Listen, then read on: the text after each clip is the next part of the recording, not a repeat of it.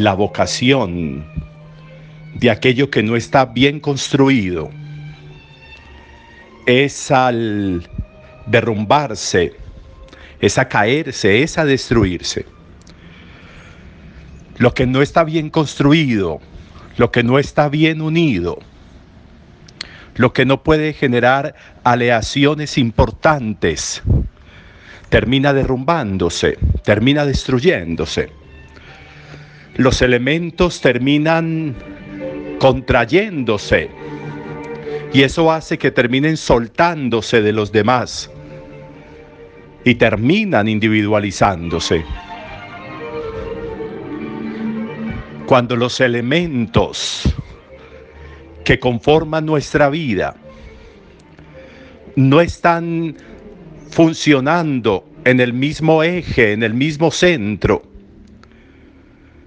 cuando de pronto, como decíamos ayer, la intencionalidad no está clara, entonces la unidad se fractura y se fractura porque nunca ha habido unidad, porque los elementos que se tienen no es para estar unidos. A veces en nuestras búsquedas personales, por acción o por omisión, permitimos que haya elementos o circunstancias o situaciones o personas que de alguna manera nada aportan a la estructura y nosotros creíamos que sí. Personas que nosotros las dejamos ahí o situaciones que las dejamos ahí sin resolver y terminaron adhiriéndose, pegándose. Y al adherirse y al pegarse como un parásito, chupan y chupan de la vitalidad existente y terminan generando un detrimento de vitalidad en lo que sí requiere la vitalidad en la vida, en las decisiones, en los estados, en tantas cosas propias de nosotros. A veces pretendemos e insistimos como con sueños de ciencia ficción, que termine como profetiza Daniel hoy, todavía creyendo que el hierro y que el barro se pueden aliar. Todavía creyendo que el hierro y el barro pueden fundirse, todavía creyendo en imposibles, todavía creyendo en utopías de ese tipo. Y lo peor es que creemos en el mañana y confiamos el mañana a ese tipo de sueños. Y por eso la vocación de todo eso, ¿cuál es? Derrumbarse. El llamado de todo eso a qué es? a caerse, a destruirse. Y la ruina se vuelve total y la ruina se vuelve completa.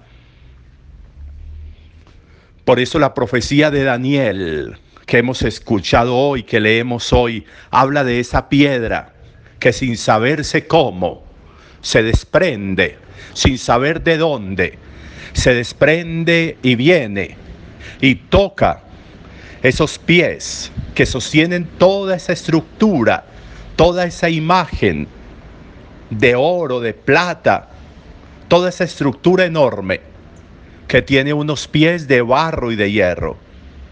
Y por eso esa piedra viene y toca los pies y lo derrumba todo y acaba con todo.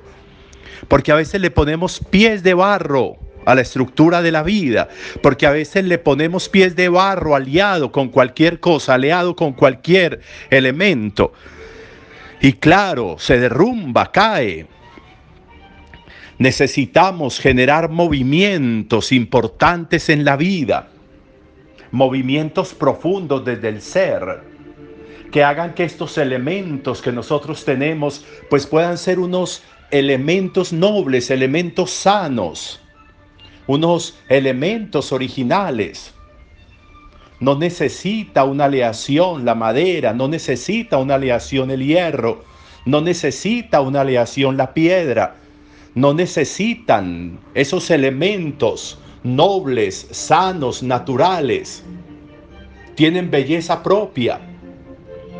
Nosotros necesitamos generar esa estructura limpia, pura. No hay que buscar unirse a lo que no se debe unir, no hay que buscar juntar lo que no se puede juntar. No podemos unirle a las decisiones lo que la podría dañar. No podemos pretender juntar en las decisiones, en el querer, en el amar, lo que jamás podrá juntarse, lo que jamás podrá unirse y que lo que hará al, permitirle nosotros que se acerque es a que tumbe la estructura, a que desestabilice la estructura.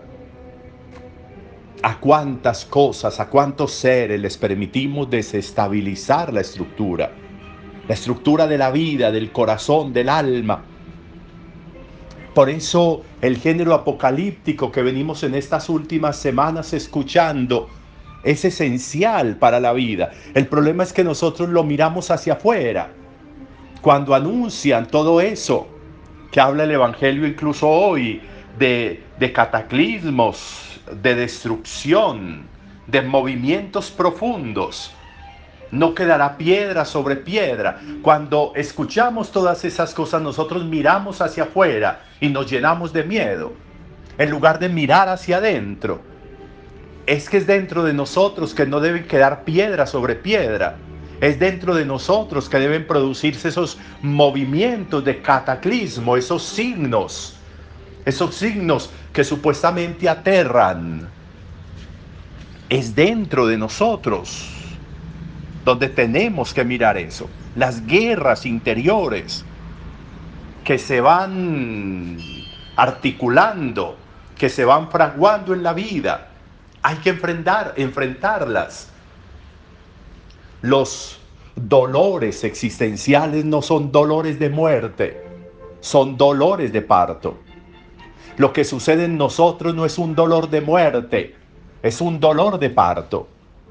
Lo que se está esperando es ver qué vamos a concebir con todos estos movimientos interiores, con todo lo que sucede dentro de nosotros con todos esos desajustes que van apareciendo, con toda esa amenaza de tener pies de barro aliado un hierro que está a la puerta de que cualquier cosa, cualquier piedrita lo desmorone y lo derrumbe y tumbe la vida.